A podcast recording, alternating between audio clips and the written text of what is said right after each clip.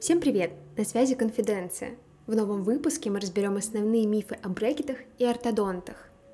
Миф номер один. От брекетов портится эмаль зубов. Действительно ли это так? Эмаль непосредственно из-за фиксации брекетов не портится вообще. Во-первых, по протоколу установки системы предварительно выполняется комплекс профессиональной гигиены со снятием зубных отложений.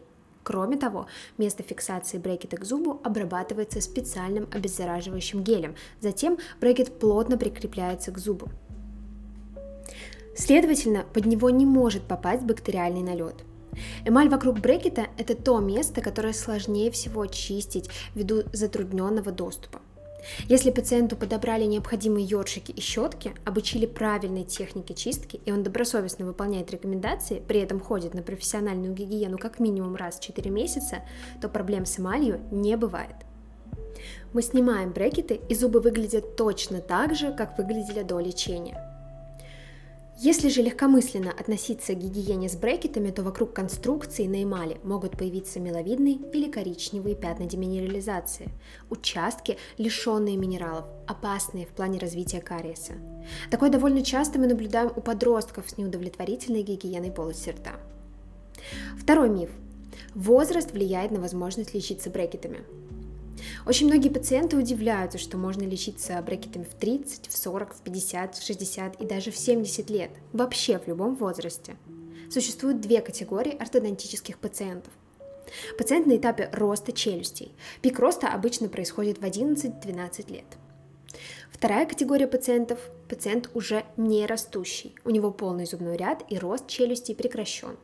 Чаще всего это возраст 15-16 лет и старше – в первом случае ортодонт работает с зубами и с челюстью, в другой – только с зубами.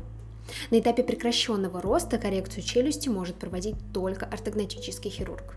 Но для выравнивания зубных рядов и исправления прикуса возрастных ограничений нет. Миф номер три.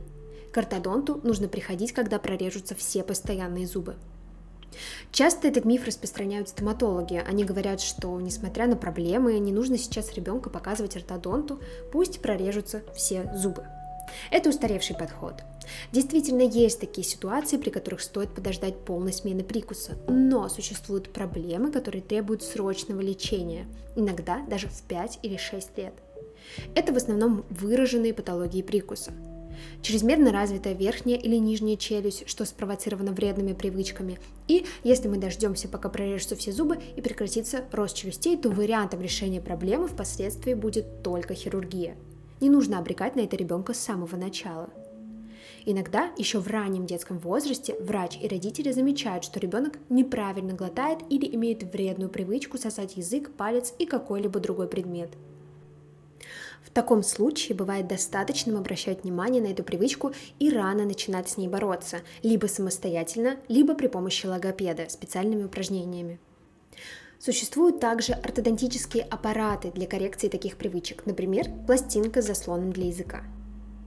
Пока ребенок маленький, у него молочные зубы и еще растут челюсти, бывает достаточно убрать причину развивающейся патологии прикуса. Если этого не сделать вовремя, это может привести к значительным деформациям, которые лечить будет очень непросто, либо невозможно без хирургии.